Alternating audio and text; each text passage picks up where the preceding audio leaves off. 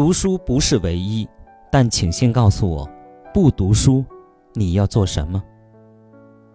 朋友们，大家好，欢迎收听由张斌播讲的《听听别人怎么说》节目。这期节目跟大家分享一篇来自微信公众号“班主任研究会”上的文章。读书不是唯一，但请先告诉我，不读书你要做什么？这几年出现一种奇怪的论调，叫做“读书无用论”。网络上会看到这样一组照片：第一张是比尔·盖茨休学，第二张罗杰斯休学，第三张穿着便利超商的制服当店员，大学毕业。别人休学，你也要休学吗？好多同学沉溺网络，还振振有词“读书无用”。并列举了一大堆各行业的知名企业家。那么，怎么样来看待这种观点呢？学者吕杰对这种观点进行了反驳。其实，我蛮讨厌这种论调的。很多年前，我在高三毕业班的时候，有个学生来找我：“老师，我最近在看《比尔盖茨传》呢，我想学比尔盖茨。”我问他。你知道他创建哪家公司吗？我知道微软。比尔盖茨念哪一所学校？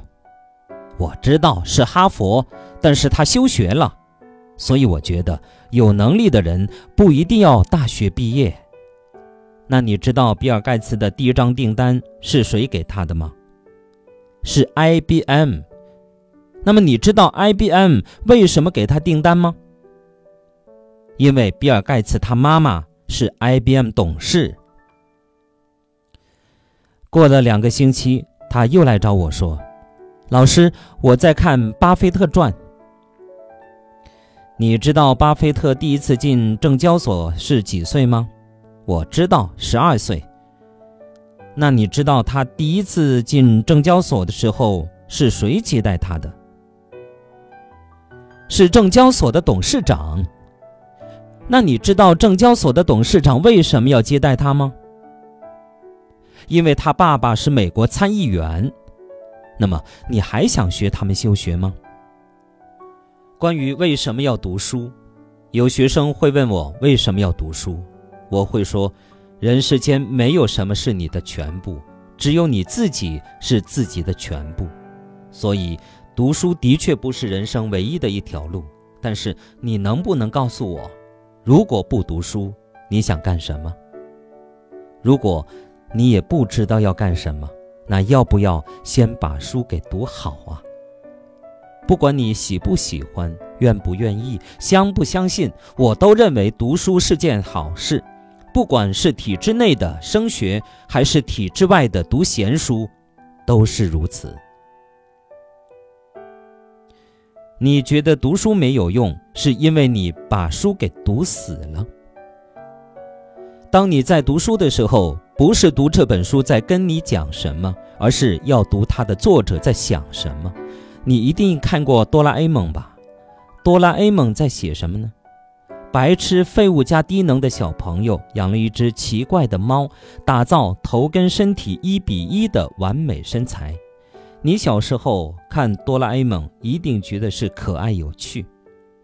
读书不要读死，从哆啦 A 梦到马克思《资本论》，都能启发启蒙你的知识。可是当你长大后读大学、研究所，修到马克思《资本论》，或是出社会经历了磨练，你会发现，哆啦 A 梦的作者藤子不二雄先生是个社会主义者。哆啦 A 梦从头到尾在讲述一个社会主义的实践。谁象征受压迫的中下阶层？大雄。谁象征对中下阶层同情者？静香。谁象征地痞暴力阶级？胖虎。谁象征富豪阶级？小夫。谁象征知识分子阶级？小山。谁出来解决所有的事情？哆啦 A 梦。哆啦 A 梦的角色分配很明显，在讲进化为社会主义的过程中所遇到的事情。但是我觉得最好的一点就是，大部分搞砸事情的都是自认受压迫的阶层，也就是大熊。当然，或许藤子不二雄先生并不是这么想的，但这就是我的读书的心得呀。所以我不会觉得读《资本论》要干嘛，因为它让我读书读活了。读得够多，对书的见解跟看法就会改变。记得我读研究生的时候，系里开的书单都看不懂，怎么办？我求助了杨维珍老师，老师告诉我，量变带动质变。当你读的量够多的时候，你对书的见解跟看法就会改变。你看不懂，其实是因为你看的不够多。我后来才发现，原来这就是朱熹所强调的治学方法——格物致知。所以我常叫学生看书，学生说看不懂、看不下去，那就表示量是不够的。不要怕挑战大部头的书，把它整本都看完，会很有成就感。这对现在的孩子来说有点难，但是我觉得，有些事是要不要做而已。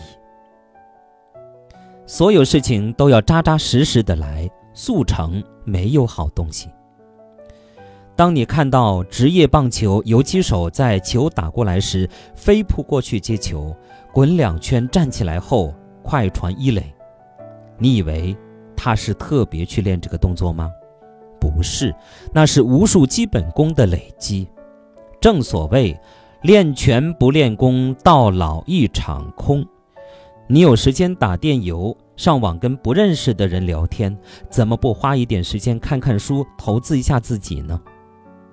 读书其实是一件容易的事，至少大部分的成败掌握在自己的手上。出了社会之后，你会发现，你已经很努力了，但是天时地利人和都没有站在你这边。反观读书，付出多少努力就有多少回报，CP 值真的很高啊！好，朋友们，感谢大家收听。由张斌播讲的《听听别人怎么说》节目，刚才与您分享的是发表在微信公众号“班主任研究会”上的文章，题目叫《读书不是唯一》，但请先告诉我，不读书你要做什么？感谢大家的收听。